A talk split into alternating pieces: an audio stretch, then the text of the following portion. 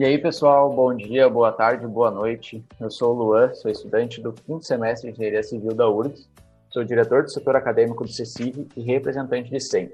E hoje, com as Júlias, eu irei apresentar o CECIVcast, o melhor podcast que já se viu sobre a representação de SENT, que é o setor responsável por representar os alunos da Engenharia Civil. Oi, pessoal, meu nome é Julia Lenze, eu sou atual é, diretora da Representação, que é um setor vinculado ao CECIV. Eu faço parte do CECIV desde 2018, sou representante de CENT desde 2019, então hoje eu estou aqui para falar um pouco sobre a representação de CENT para vocês e mostrar o que a gente faz. Oi, pessoal, eu sou a Julia Miles, o pessoal me conhece um pouquinho como Júlia, estudante de engenharia civil, estou ali entre o sétimo e oitavo semestre, entrei no CECIV em 2017 e saí em 2020. Temos uma longa trajetória aí, uma longa trajetória na representação decente desde 2018. Vamos comentar um pouquinho sobre essa trajetória aí hoje com vocês. Oi, gente, eu sou a Julia Denter, estudante do quarto semestre de engenharia civil faço parte da Repticente e do RH, sou uma das membros mais novas, entrei no final do ano passado e atualmente faço parte do conselho do CEUE. É isso aí. E para começar o nosso assunto hoje, eu acho que nada melhor que explicar exatamente o que é a representação decente. Então, Luan, a representação decente, feita por nós, alunos da Civil, é basicamente o canal de transmissão da voz dos alunos até os órgãos superiores da engenharia civil. No caso, a gente tem representação discente no colegiado, que é o, o colegiado do DECIV, né, o Departamento de Engenharia Civil, a Congrade Civil e também no conselho do CEUE. A Congrade está ligada diretamente à comissão de graduação do curso. Então, ela cuida de assuntos mais ligados ao currículo, às disciplinas em si. E com isso é ministrado. É, então, tipo, o colegiado é mais para questão, tipo, aluno-professor, sabe? Então, assim, tem problema com uma, alguma disciplina, alguma coisa assim, que tu acha que não tá indo tão bem, ou então, sei lá, tipo, ver que, que talvez uma mudança escolar possa ser, passa tudo pelo colegiado. Então, assim, problemas de ligado a mais vivência, assim, no curso, é tudo com o colegiado que a gente consegue resolver. Com mais curricular, essas coisas assim. Já o Conselho de Representantes do CEUE é um órgão que serve como consulta do CEUE e é responsável por representar os alunos da engenharia civil quando precisa ser feita alguma votação em relação à escola de engenharia. Uh, diferente dos outros, o Conselho do CEUE é apenas para alunos, e daí dali saem comissões que servem para fiscalizar tanto as, as finanças do CEUE, organizar CIMACs e qualquer outra demanda que os representantes achem necessária. Esse espaço a gente também usa, como a gente é formado apenas por, por alunos, para ter uma troca entre os cursos também da engenharia. Eu, como membro do colegiado, uh, saberia dizer também que há, outras questões que são discutidas dentro desse setor. Às vezes passam questões orçamentárias, uh, algum, algum, alguma verba que vai ser repassada para algum setor, para algum projeto de pesquisa. Então, é um setor que também lida bastante com esse tipo de situação. Uh, só não saberia explicar sobre nem o conselho nem sobre a Congrade. É, mas sobre a vivência, do, a experiência que o aluno e o professor têm na URGS é tudo passa pelo colegiado, assim, então é mais, digamos. É, tanto uma dúvida que eu tenho até é justamente sobre a questão dos professores que fazem parte, assim, os professores que fazem parte do colegiado, tem alguns que fazem parte da Congrade, são todos que fazem parte da Congrade, como é que é essa, essa questão? É, então, o colegiado é feito pelo Departamento da Engenharia Civil, então, os professores que fazem parte do colegiado são os que são associados ao departamento. Já a Congrade, não. A Congrade é feita por professores que dão aula para engenharia civil, não necessariamente somente do departamento de engenharia civil. Tem professores que nem o professor Daniel, que é do DEPROT, que é do Departamento de Produção e Transportes. Tem o professor Gino, que é do Departamento de Hidrodinâmica e, e, e Hidrologia, uma coisa assim, eu acho, se não me engano. Outros professores eu acho que são todos do DECIV, mas assim, uh, eles são basicamente professores que dão aula para engenharia civil e que estão ali para resolver uh, problemas curriculares ou que envolvem currículo, assim. E como eles dão aula para engenharia civil também, eles estão envolvidos de certa forma com o curso, mesmo não sendo não parte do departamento. Então eles também fazem parte do, da comissão de graduação da civil. Uh, complementando o que a Gil comentou, uh, o IPH tem dois departamentos. Então, a cada mandato da Congrade, esse departamento é trocado. O, depar o departamento atual que tá, atua na Congrade é o, é o IPOH. E aí, o próximo mandato troca esse, esse departamento, e aí é outro professor que administra. É, se eu não me engano, o mandato é de dois anos, e aí a cada dois anos todos os professores têm que ser trocados. Entendi.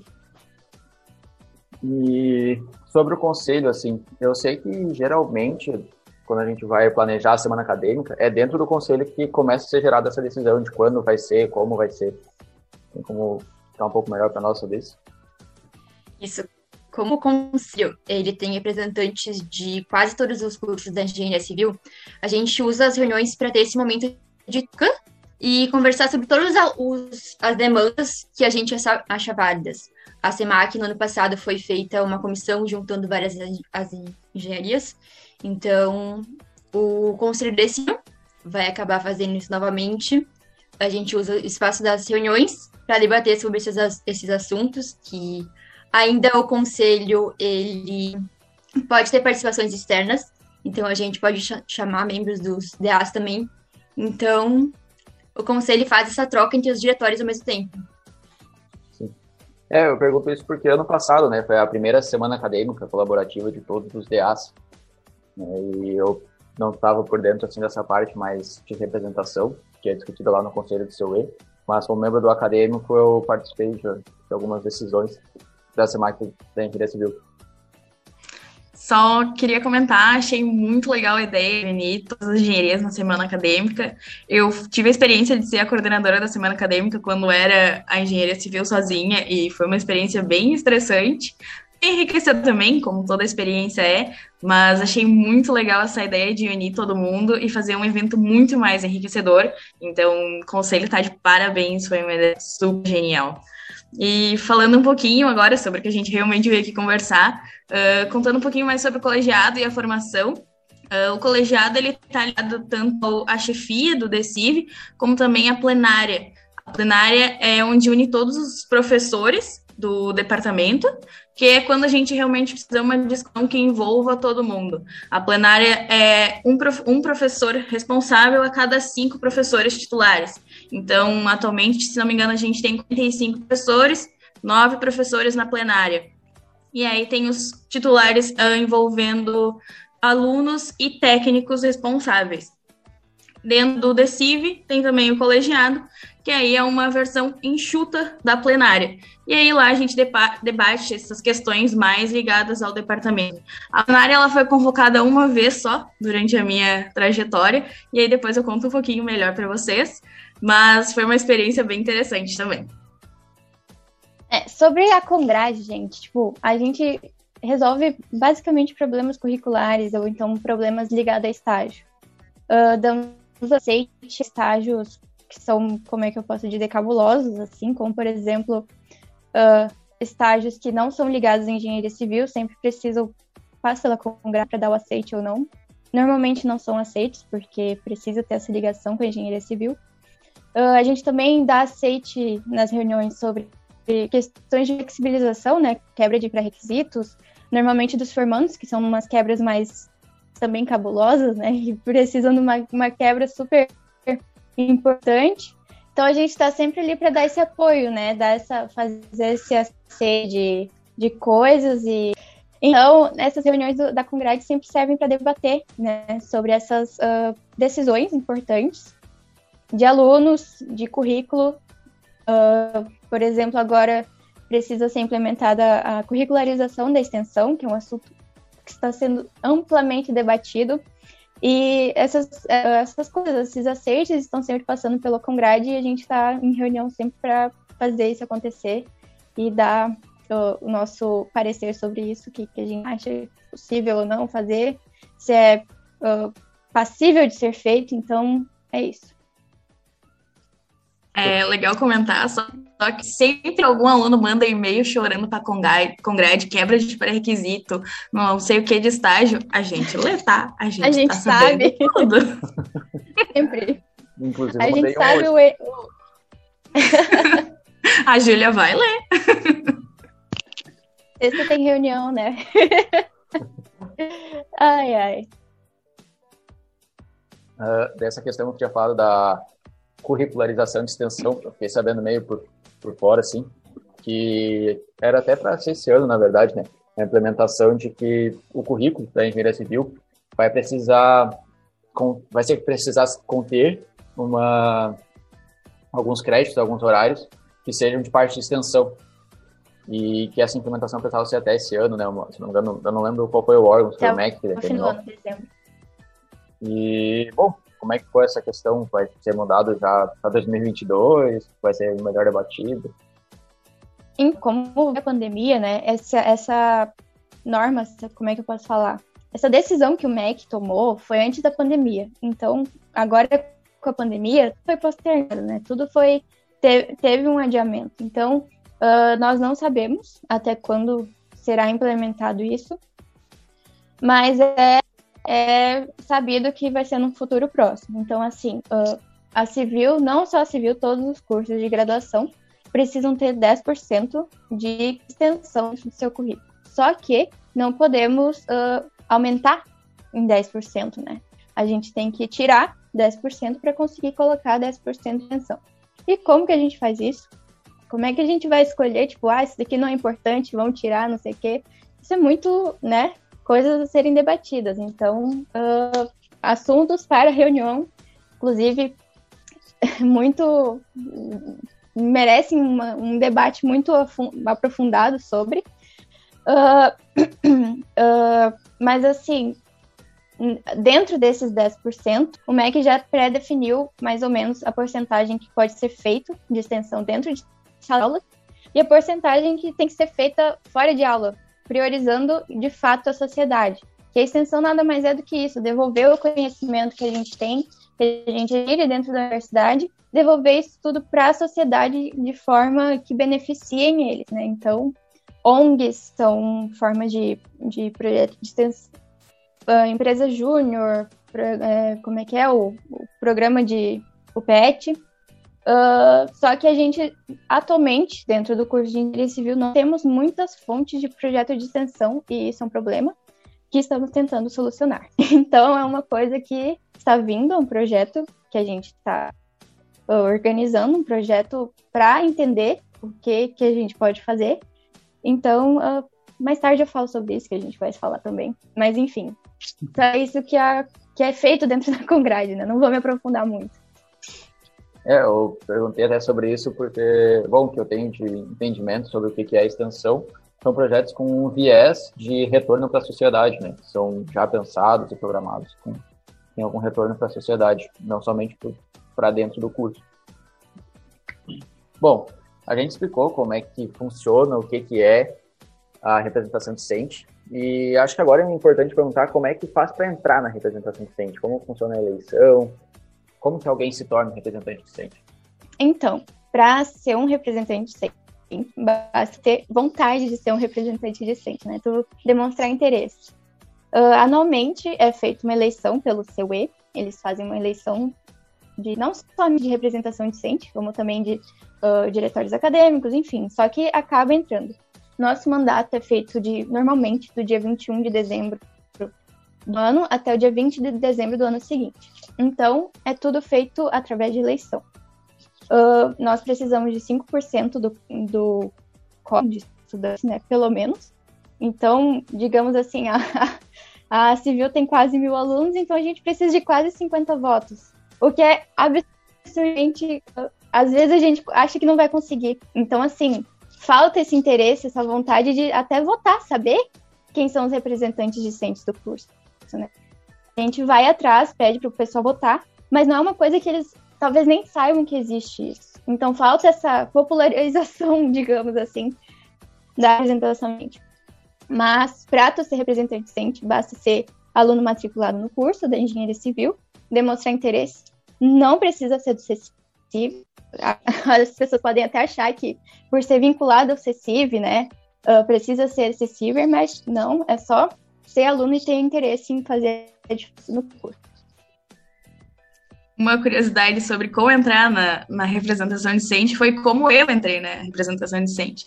Na época, em 2019, quando eu realmente entrei, a gente tava, já tinha passado esse período de eleição e a presidente atual da época era Ana Zotti. Ela estava decidindo sobre essas questões de representante discente perante congrade, colegiado, e precisava que alguns membros se disponibilizassem. E quase ninguém se disponibilizou. E eu falei, olha, Ana, eu tenho interesse, mas acho que eu não consigo nas reuniões por causa das minhas cadeiras e não sei o quê. E a Ana tinha o costume de não responder ninguém no WhatsApp. E eu falei isso e ela não me respondeu. Eu achei que não ia acontecer nada. E aí, quando eu vi, ela estava fazendo a assembleia, porque como já tinha passado esse período de, da, das eleições, a gente tinha que fazer uma assembleia os alunos assinassem uma ata dizendo que aqueles representantes eles tinham escolhido e, e dado ok. E aí ela já estava organizando a assembleia e estava lá eu como representante de tudo. E azar. Estava eu lá e fui eu, né? E foi assim que eu me tornei representante decente. Foi bem atípico, mas é uma possibilidade, caso não dê para acontecer a eleição, a gente faz essa assembleia e ela segue o mesmo padrão da eleição. Tem que ter os 5% do quórum de uh, alunos aprovando essa, essa eleição. Digo assim. E na época foi bem interessante, porque a gente ficou uh, ali onde fica perto da salinha, ou pelo saguão, e os alunos até conversaram com a gente, perguntaram o que, que eles estavam fazendo, que a gente nem sabia o que, que era, que estava assinando, e se interessaram um pouco sobre representação, representação decente. Eu lembro até de explicar para o pessoal, e foi bem legal. Eu lembro desse dia, eu fui Ava. Eu fui, eu tava. Ai, gente, saudades. Ah, até... Realmente não, essa dificuldade toda, né? Então, quem tiver interesse de entrar na próxima região da Rep20, ali pelo começo de novembro desse ano a gente começa a divulgar pelos grupos de barra, pelo Insta do CECIV e tudo mais. Então, fiquem de olho nesse período. Quem tiver interesse agora já pode nos chamar pelo WhatsApp, pelo Insta do CECIV também. A gente vai adorar conversar com vocês e explicar um pouquinho mais, caso vocês tenham um pouco de dúvida também. Eu juro que é legal, gente. Venham. É sério. a representação de State era o xodó da Júlia, passou para mim. E agora eu tô passando pra próxima pessoa. E assim, eu juro, gente, é muito legal fazer parte. Era assim, muito meu xodó, assim, ó, era a coisa que eu mais gostava de fazer. E assim, a gente tava comentando antes que uh, o Lu entrou numa época. E assim, ele era suplente do colegiado. E ele nem teve possibilidade nas reuniões, porque eu ia em todas, porque eu gostava muito de ir nas reuniões. Então eu ia super feliz. E era presencial as reuniões. Então era fantástico, eu ia com o maior gosto. E aí, depois da reunião eu ainda ia fazer fofoca com a Júlia Lenzi a gente. Ia pra... A gente fazia reuniões colegiado, saía de lá assim, eram, sei lá, era das duas às três e meia até as quatro, uma coisa assim. Então durava sempre uma hora e meia, duas horas no máximo. A gente saía reunião, ia lá na bendita esquina, tipo, guria, que que foi aquilo? Babado, fortíssimo, gente babado sobre representação gente, tá ligado? Então, assim, é muito legal ter essa conexão com os professores, conhecer eles fora de sala de aula, sabe? Porque o professor dentro da sala de aula é uma coisa. O professor debatendo, uh, expondo situações, debatendo sobre. E tu ali, na mesma, no mesmo nível do professor, porque teu voto vale a mesma coisa que o professor. É muito interessante, gente. Tu te equivale assim, sabe? Então, tu fala mano a mano, tu fala na mesma altura, na mesma voz, que o professor e tua opinião também é válida. Então é uma, é uma experiência muito diferente, muito importante e que cresce nosso aprendizado até. A gente aprende a, a debater a importância disso, sabe? Então, e assim, a gente debate, a gente debate com gente grande. Imagina vocês debaterem com o N ou com uma zoeira da vida, entendeu? Mas a gente concorda com eles, tá? Mas a gente debate com esse, com esse pessoal, sabe? Desse nível, com os argumentos assim, ó, top. Então, assim, é, é muito showzinho, a gente tem muito carinho. Assim, é incrível.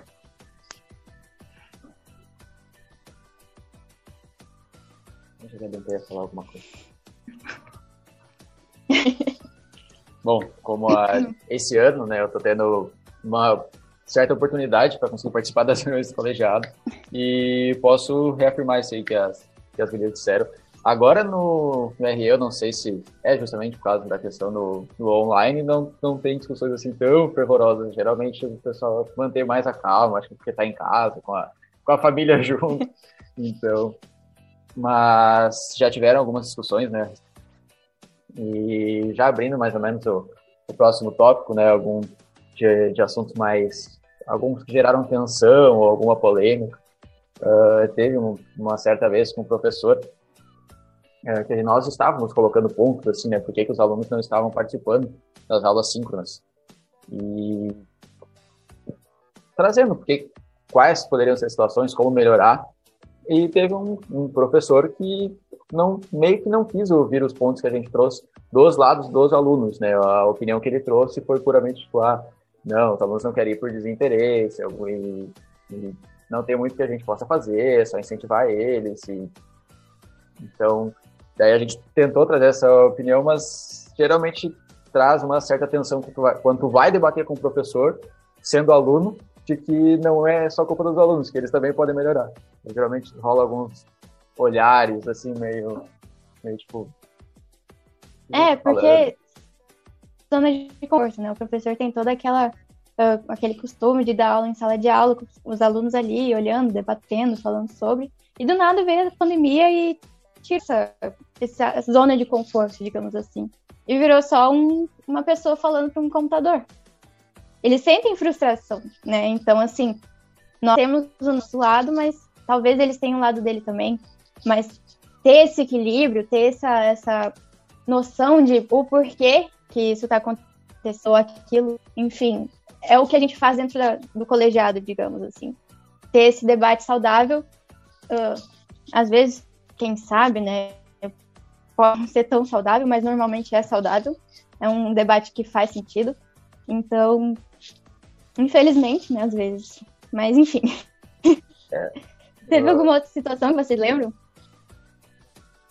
Eu ia comentar da última que teve, que a gente teve, no mesmo dia dessa reunião, a gente foi trazer outras outras pautas também daí da questão do estágio com a com a questão das cadeiras que tinham pouca, poucas vagas de horário e agora para o CRE poderiam ser ofertadas em outros horários, né, principalmente à noite, que era uma coisa que no presencial não tinha tanto por causa da questão da segurança, né, lá nos, no centro de Porto Alegre. Daí o Enio, né, o próprio Enio puxou uma conversa depois e mostrou pra gente tudo, como é que é aquele, aquele Excel, com, com as pautas que já tinham sido debatidas sobre esse assunto antes.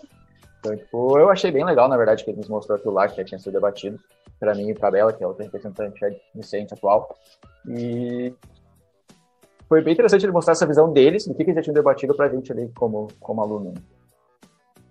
Trazer essa visão de que os outros órgãos interconectados. Então, assim, a Congrade faz coisa, mas é, depende, entre aspas, do colegiado. Por exemplo, assim, mudanças curriculares, primeiro passa pelo colegiado para ver se os professores aprovam. Se o professor aprova, depois passa para a Congrade para ver se encaixa no currículo, se é uma coisa que faz sentido. Assim, não, não são órgãos individualizados. Eles são conectados, um faz essa conexão com o outro, é muito importante. Até o conselho também traz informação para a comunidade, para o conselho, para o colegiado. Então, assim, tá tudo conectado e até por isso que a gente criou esse, uh, esse setor dentro do CECIV para conseguir organizar todas as ideias como representantes sempre, né? Porque a gente também precisa ter essa conexão. Não é uma coisa que, tipo, ah, tu é responsável por ali e te ferra, sabe? Cuida dali, eu cuido do meu. Não, a gente tem que também, como representante de ciência, estarmos alinhados em pensamento para, tipo, um não falar uma coisa numa reunião, num órgão, e o outro vai lá e fala, não, não faz sentido. Então, assim, sempre tem que ter essa conexão.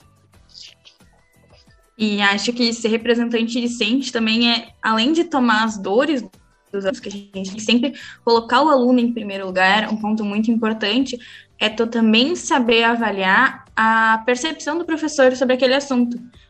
Por que a gente seja voz dos alunos, a gente também tem que saber ouvir o lado do outro, sempre em qualquer debate, não só na representação docente. Então, ter um pouquinho desse discernimento é legal e é um lugar bacana de se aprender a ter esse discernimento.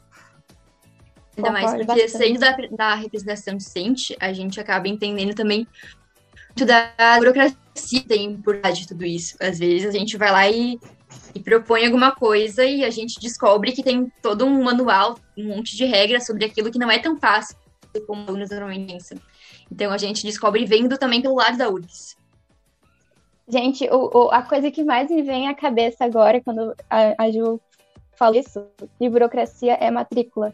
Por que, que demora tanto para fazer matrícula? Por que, que eles não acabam um semestre no ERE e já engatam no outro uma semana depois? Porque gente demora muito para fazer matrícula. Vocês não têm noção, mas é assim. Tem um tempo estabelecido, mas não é só tipo, ah, tu joga tua matrícula ali, entra e deu. Tem que passar uma pessoa, um humano. A Congrade está ali analisando cada um. E tem, assim, na, atualmente na Congrade, se eu não me engano, são seis ou sete professores, mas eu representante docente. Então, assim, uma pessoa responsável só para fazer essa análise. Demora! São quase mil alunos. Na civil, né? Imagina na URGS inteira. Então, assim, esse processo, tendo ou não, eu gostaria muito que fosse mais, mais uh, uh, menos demorado, mais rápido, mas demora, gente. Então, assim, coisas que vocês já vejam em grupos, a gente, a gente vê já como uma coisa que, que a gente já tem noção que demora. E que a gente tenta falar, calma, não, demora mesmo. E a gente tenta explicar, enfim, fazer parte, entender essa burocracia, entender essa. A gente pode não concordar muitas vezes, mas a gente entende por que, que ela existe, sabe? Então é, é interessante disso.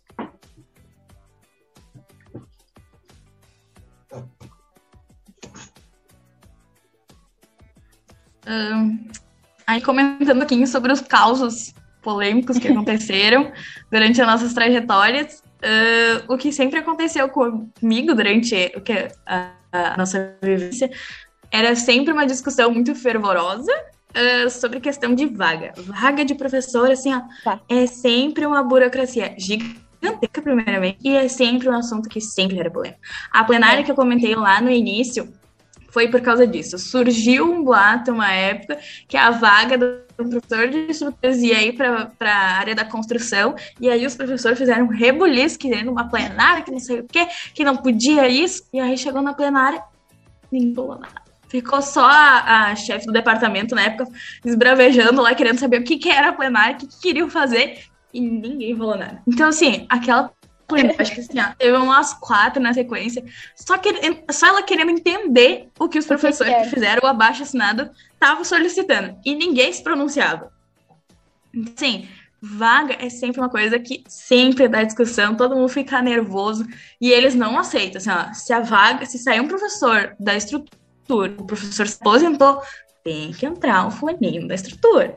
não pode entrar da construção. Ah, mas não sei o que, tá faltando. Não quero saber quero professor da estrutura entrando. Ah, mas não precisa. Eles não aceitam. Eles não aceitam. E aí, eu lembro que teve uma discussão que foi, acho que final de 2000. Ah, logo que iniciou a pandemia, não, não tenho certeza. Não lembro, viu? Não lembro. Mas a que eu tô falando foi que era logo que tinha virado, acho que foi logo que virou as eleições, que a gente não tinha certeza se ia continuar com aquela vaga. Aquela vaga era de construção, da área de construção. A gente não sabia se quando virasse o ano e virasse o presidente, a gente ainda ia ter direito àquela vaga. Então a gente precisava decidir se o professor ia entrar por concurso, o professor ia entrar por chamamento interno, ia entrar por não sei o quê, Indicação. por formulário no Google, por corta foto mais curtida no Instagram, sei lá. Eles decidiu o jeito que ia entrar o professor, e assim, cada um dizia uma coisa, cada um dava uma sugestão diferente. E eles passaram muito tempo discutindo sobre isso. Eu só lembro que o determinado professor ficava revirando o olho, falando: Olha, eu tô dizendo para fazer isso, e vocês vão ter que acabar fazendo isso que eu tô falando no final. E aí tá, foi umas três reuniões só pra discutir. Aí eles decidiram que iam fazer uma coisa. No final, essa coisa não deu certo e tiveram que fazer o que aquele professor sugeriu. E ele ficou tipo, tá vendo? Falei. Falei, falei. Podia ter agilizado o processo. Mas assim, é, é, sempre a maior discussão é vaga de professor. É, é sempre uma maravilha, velho. E uma coisa legal, mas assim, na plenária, é que todos os professores que são vinculados ao departamento de engenharia civil precisam estar lá para opinar. Então, assim, naquela época, essa plenária foi em 2018. Se eu não me engano, eram 45 professores, era uma coisa assim. E a gente precisa ter um representante docente a cada cinco professores para dar o voto na, área. Só que era uma época que a gente nem sabia o que era representação docente, quem era o representante docente da civil. Então, assim, se a gente tinha um, quem dirá nove? Nove, gente. Da onde é que a gente tirou lá, tipo. A gente chamou assim, pegou o pessoal do CECIV na, na época e falou: vamos, vamos. Então foi muito engraçado que tinha nove alunos lá que a gente juntou assim numa tarde, numa sala cheia de professor. Nossa, aquele dia foi louco. Aquele dia foi assim, eu tinha acabado de entrar pro acessível, não sabia nem o que, que era aquilo. Eu entrei lá numa sala, tipo, eu tava no segundo semestre. Não conhecia nem metade daqueles professores que estavam lá. E eu tava lá assim, tipo, um falava, só virava a cabeça e era tipo rebatido, sabe? Tênis, fica assim o tempo todo. Foi muito engraçado que eu não tinha ideia por que, que eu tava lá, mas eu tinha que estar lá para fazer volume, né? Para fazer o fórum. Então, assim, uh, ter noção do que, que você tá fazendo, por que você tá ali e ter uh, essa eleição, né? Tipo, ter os representantes que poderiam fazer parte de, de uma plenária, caso necessário, é muito importante. Foi muito engraçado, gente. Até aproveitando esse gancho que tu comentou aí, né, que teve que chamar bastante gente do CECIV, também é um assunto meio polêmico, que é bem debatido, a representação decente, enfim, faz parte ou não faz parte do CECIV? Vamos lá. Faz e não faz. Por quê? Porque, então, 2019, a Julis foi, como ela falou, eleita através da Assembleia, né? E só que isso foi no primeiro semestre segundo semestre, o pessoal que foi eleito já não tinha mais aqueles horários, já não tinha mais disponibilidade. Então, o que que aconteceu? Ela falou assim, Júlia, vamos pra reunião que eu não quero sozinha. E eu falei, ué, mas eu não sou representante sempre. Vamos, tu não vai ter direito ao voto, mas tu vai poder falar, não sei o quê. Eu fui. Eu ia em todas as reuniões colegiado na época, não tinha direito ao voto, mas eu dava minha opinião, eu tava lá, enfim, fazia meu papel como representante decente. E a gente acabou percebendo que era muito desorganizado a gente não tinha uma organização, não era funcional. A gente não tinha.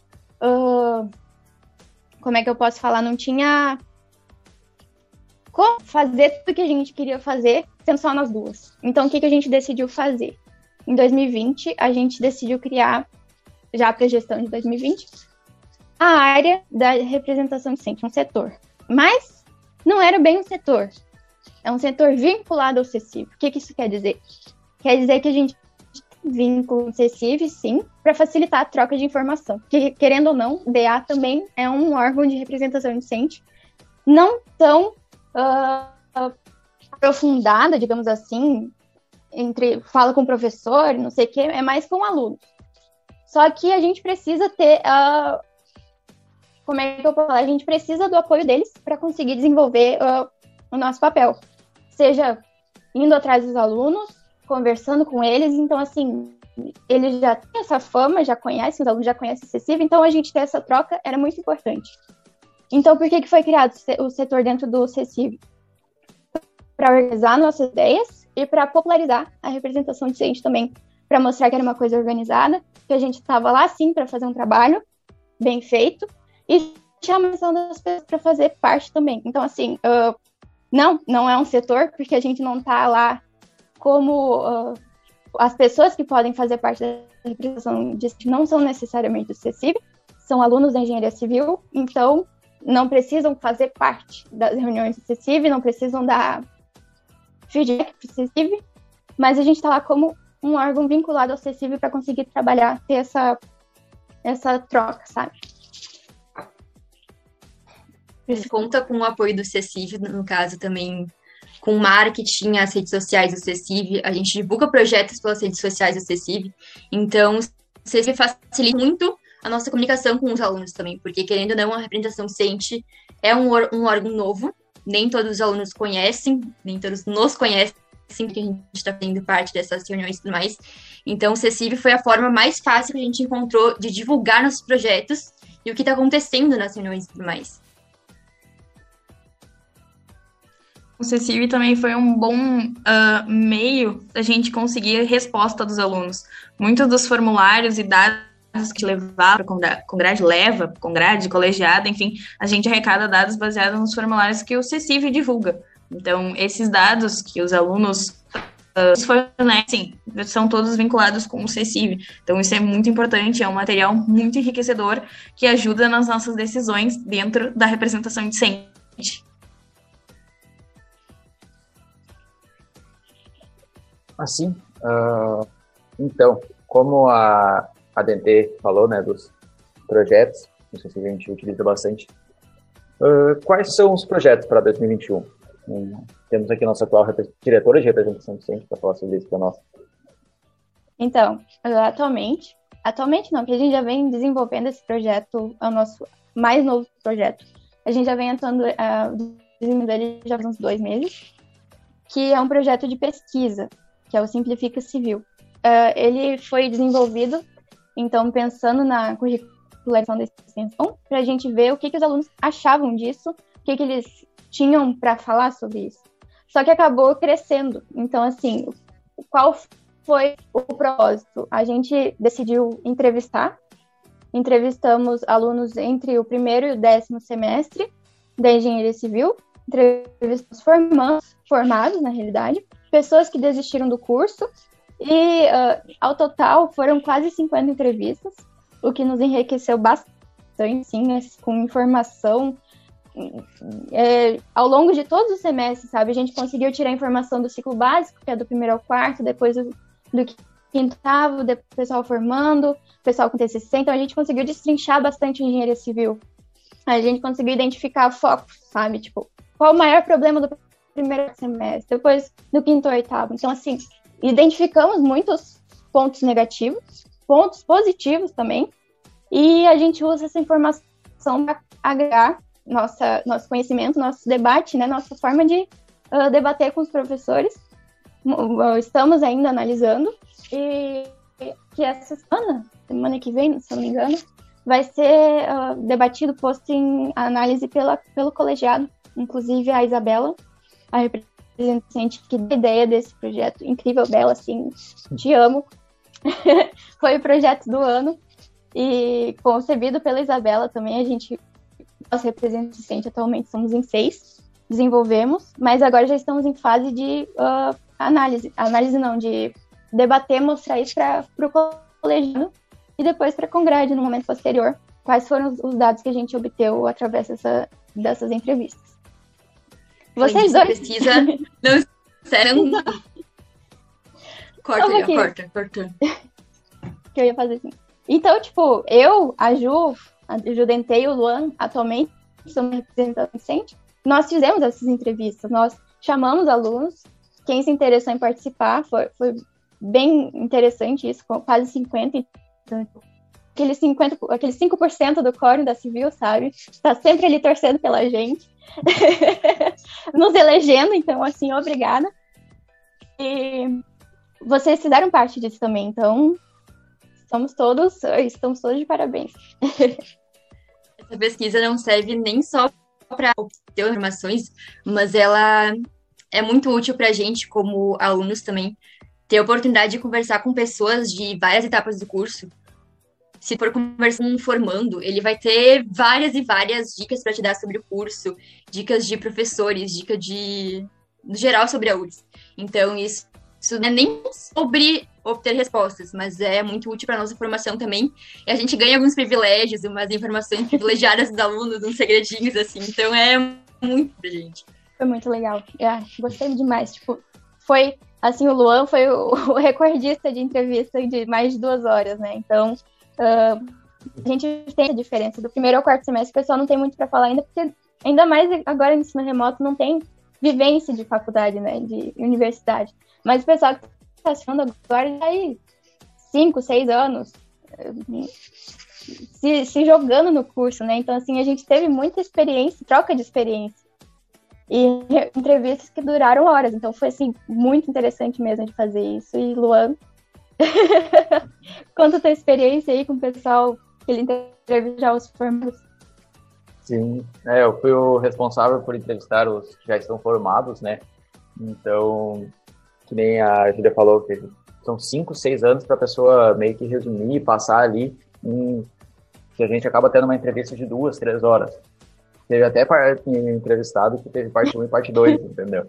Porque realmente, se, e às vezes até nem só pela questão da entrevista, dentro do debate, para tipo, ter noção da visão da pessoa e, do, e das suas visões e trazer depois, posteriormente, para uma reunião, justamente para debater aquilo de uma forma, porque a pessoa que já se formou, ela tem consegue ter uma tem aquela, aquela visão de tudo que ela passou na engenharia civil o que poderia ser melhorado tanto lá no início. Uma das entrevistas que me marcou muito foi a do Thiago Collin, que foi representante também, e ele passou uma visão tipo, bem certinho de cada parte da graduação dele e em quais pontos ele acha que poderiam melhorar em questão de curso, né? E ele comentou, óbvio, na conversa ali, questões de aluno, o que, que ele poderia ter feito melhor, mas em questão de curso ele trouxe muitas visões interessantes assim para a pesquisa. Então, realmente. E também pegava umas, difíceis, tipo, como conseguir estágio, onde a questão estagiando, ver se eles conseguiam me indicar. Eu aproveitava para fazer isso também. Como a dica que eu mais, assim, achei interessante é que tu, só precisa ter uma porcentagem de créditos concluídas e a cadeira de redação técnica feita para tu apresentar teu TCC. Então, assim, tu pode apresentar o TCC antes de se formar, antes de realmente estar ali como possível formando. Tu apresenta o teu TCC e, e depois tem tempo livre para completar as eletivas, o que é interessante, sim. Tu fica livre, porque querendo ou não, o TCC é um peso, né, um peso nas costas, e depois tu fica livre para co concluir teu curso, concluir tua graduação de forma mais leve, digamos assim. Eu achei isso, eu não sabia, então acho que foi a dica que mais me marcou assim dentro dessas entrevistas. Informação privilegiada da representação docente. é. Deixa eu aproveitar e perguntar para vocês como é que está a recepção dos alunos iniciantes com o ensino emergencial, porque muita coisa é diferente agora, né, com, com esse novo método, digamos assim, como é que está sendo a aderência deles, como é que está sendo a envoltura deles na disciplina, vocês notaram alguma coisa diferente? Ah, o pessoal que entrou agora em 2020 barra teve muita dificuldade de entender o, como é que se estuda. Eu acho que essa foi a maior reclamação, digamos assim, ou anotação que a gente deu. Eles não entenderam ainda o que é ser estudante de graduação. Eles não têm essa noção, eles ainda estão naquele Google Classroom, sabe? Então, eles não entenderam ainda por que e como eles fazem para dividir. Tipo, eu sou estudante de graduação agora, estou na faculdade eu não tenho esse discernimento, sabe? Então, é uma coisa que o, o ensino remoto realmente tira essa, essa oportunidade deles de crescer como aluno, sabe? De ter noção de tempo para estudar, de, ah, agora eu tenho que estudar para a prova, não sei o quê. Então, assim, realmente é preocupante, esperamos que volte logo o presencial. Como eu não sou mais da representação decente, eu tenho total direito de perguntar quando é que vou presencial. É uma pergunta então, que todo mundo quer saber, então tô eu aqui fazendo. É a pergunta de um milhão de dólares, Júlia. Então, né? Não sabemos. Não sabemos. Não gostei. Mas eu queria saber. Mas eu queria saber.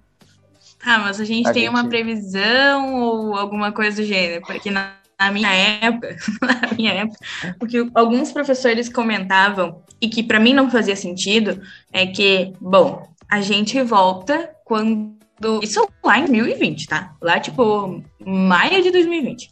A gente volta quando o corpo docente estiver 100% vacinado. Na minha cabeça, isso nunca fez sentido, porque o corpo docente pode ser, uh, ser grupo de risco e nananã, mas olha a quantidade de aluno que a gente tem dentro da universidade, olha a quantidade de transmissão que a gente tem só desse pessoal. Tem troca de campus, tem troca de sala, tem muita troca e o risco é gigantesco. Então, tipo, nunca sentido. Aí... Não.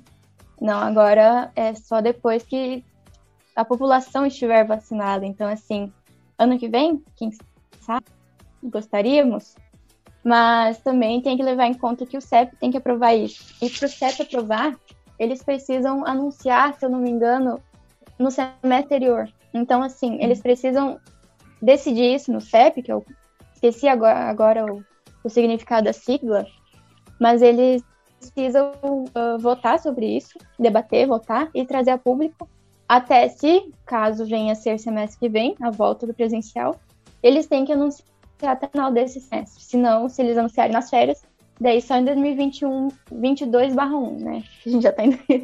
então, assim, realmente não sabemos. No CEP, uh, começar a debater sobre isso, a, a, trazer a público o debate sobre isso, é que a gente vai conseguir ter noção de sim ou não vai voltar no que vem, sabe? Ter essa esperança, essa noção de tempo.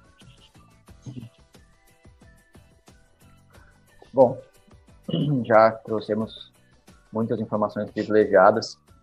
E algumas coisas que daí eu gosto de trazer aqui, já que a gente já está se encaminhando para o final, são algumas conquistas da Represent, né? O que, que a gente conseguiu, né? Quais foram decisivos, o que, que a gente conseguiu e também quais são as vantagens de ser representante decente.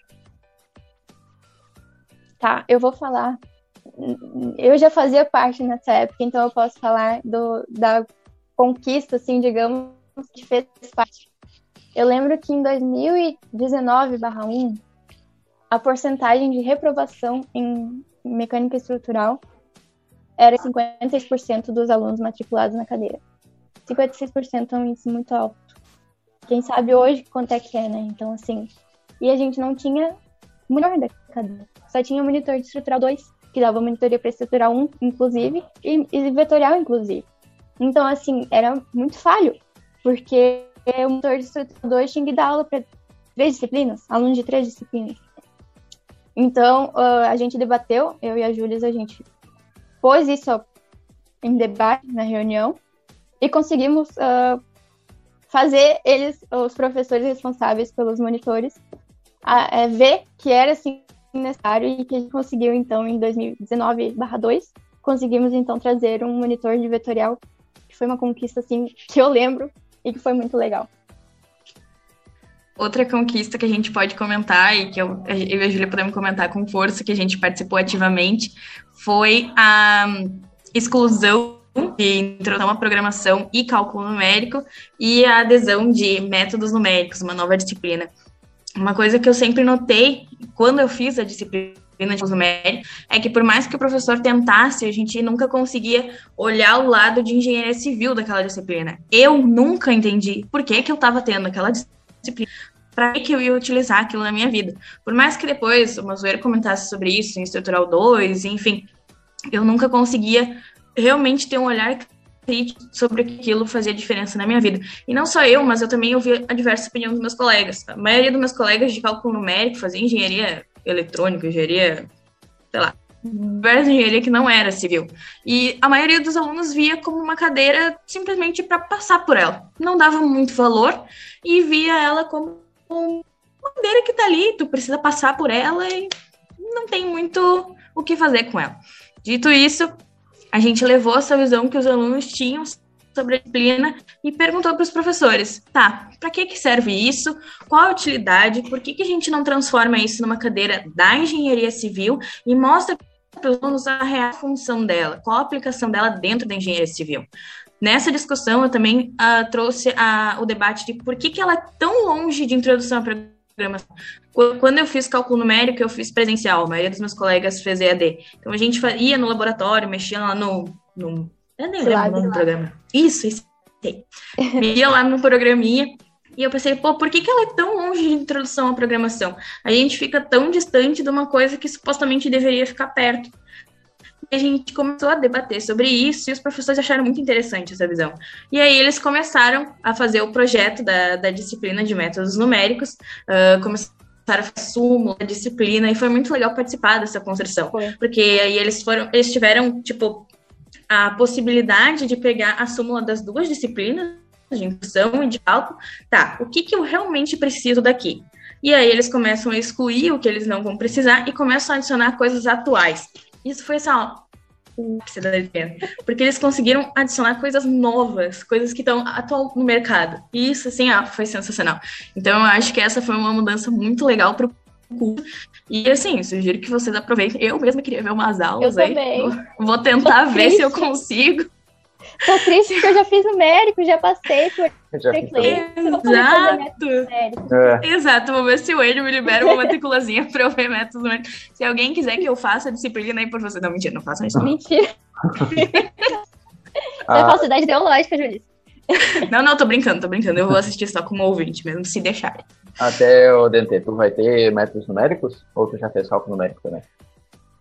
Fazendo esse semestre segundo semestre de cálculo numérico, então eu vou poder contar um pouco para vocês como vai ser. Ai, gente.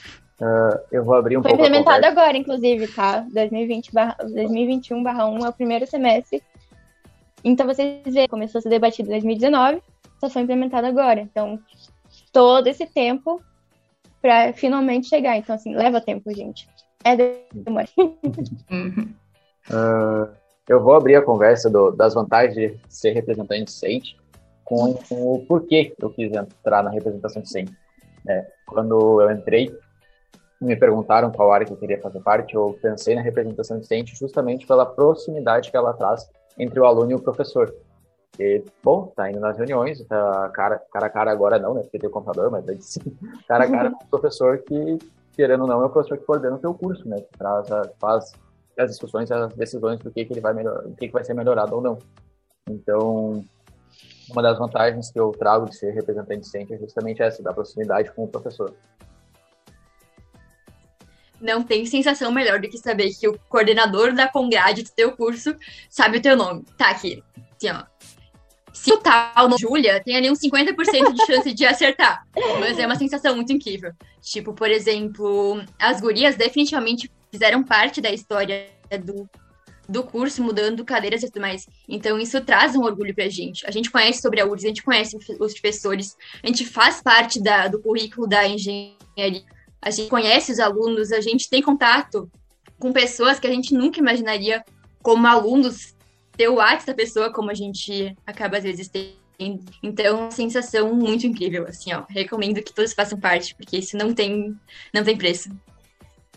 Então, eu entrei para representação docente porque eu pré-reitor assistia a Júlia, né? Então, só tinha eu e a Júlia. Mentira. Mas sim, gente, vocês já perceberam que tem três Júlias representantes docentes, né? Mas, enfim, brincadeiras à par.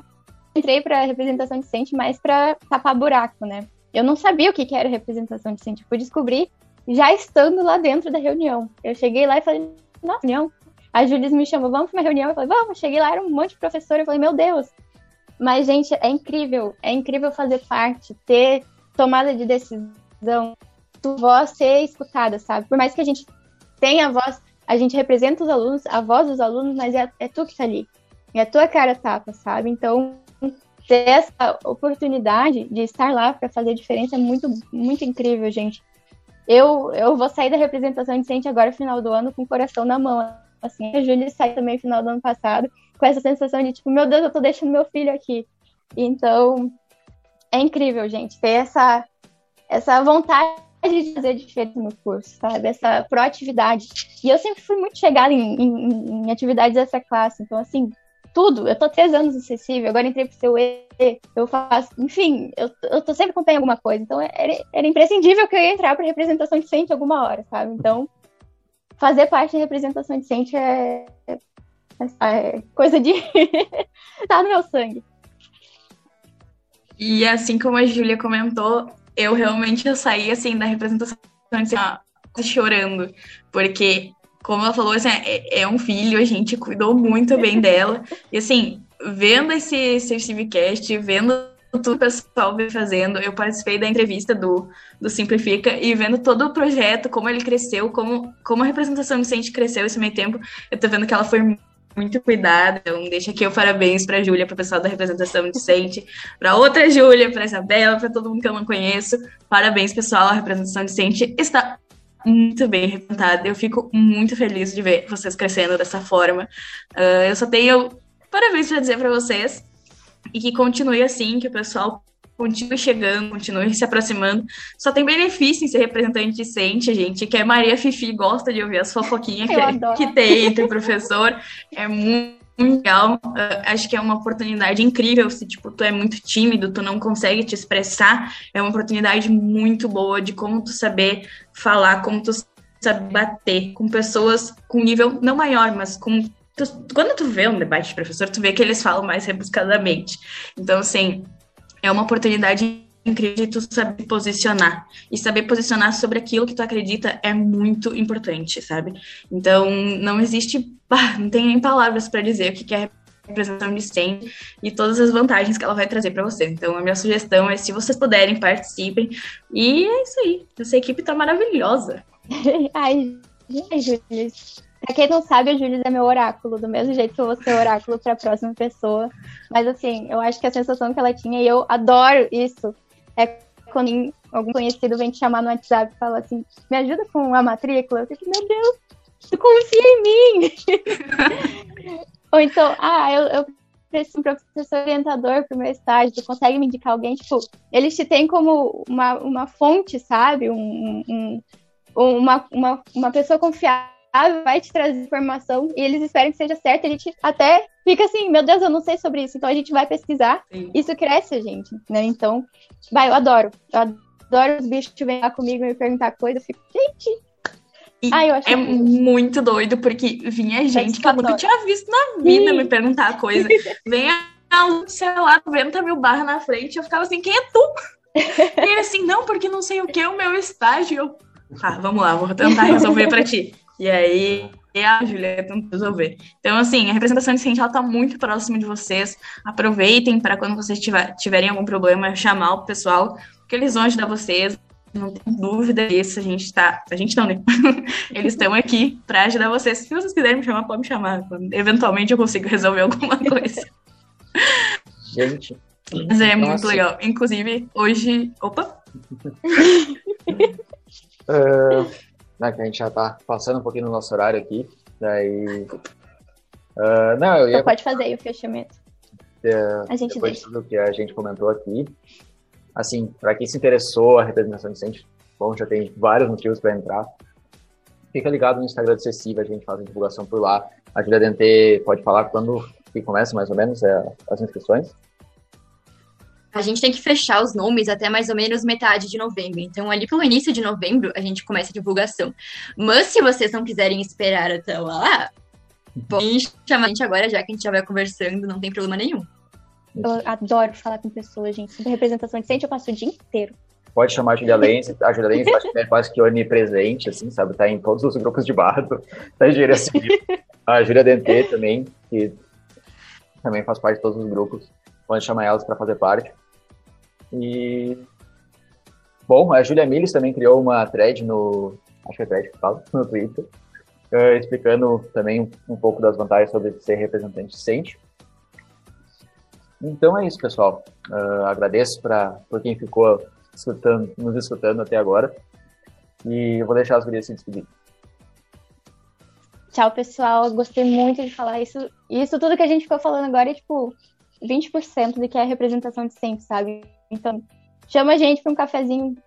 Não dá agora, pandemia, né? Mas quando voltar, a gente adora ir na bendita esquina fofocar, gente. E representação decente é, sabe, troca de informação, troca de conhecimento. É, é isso, sabe? É o que a gente faz, é o conhecimento. E obrigada por escutarem. Ah, agradeço todo mundo que escutou, agradeço o pessoal do CECIV pelo convite. Uh, é isso aí, pessoal. Apoiem a representação de eles fazem muita coisa por vocês. Beijinhos da Jules, até. Eu acho que a gente sai daqui esperando muitas mensagens de vocês pedindo mais. E principalmente pessoas interessadas em entrar na Repsente, porque eu acho que nós três aqui somos, nós quatro, na verdade, somos um pouco suspeitos para falar, porque nós somos completamente apaixonados pelo Repsente. Então a gente amou poder ter esse momento para falar um pouco mais sobre algo que os alunos normalmente não conhecem. E agora a gente cada vez querendo crescer mais, principalmente na próxima gestão. Então a gente espera muito a participação de vocês no ano que vem e nas nossas, nos nossos projetos. Muito obrigada por estarem até agora e até mais. Agradeço aí a presença de todas as Júlias por trazer para nós essa visão da representação decente. E fiquem ligados nos próximos episódios, pessoal. Nos sigam nas redes sociais, no Instagram, aqui no Spotify, para ficar por dentro dos próximos episódios. E até mais. Ficamos aqui com o Cecily Cast, melhor, melhor podcast que já se viu.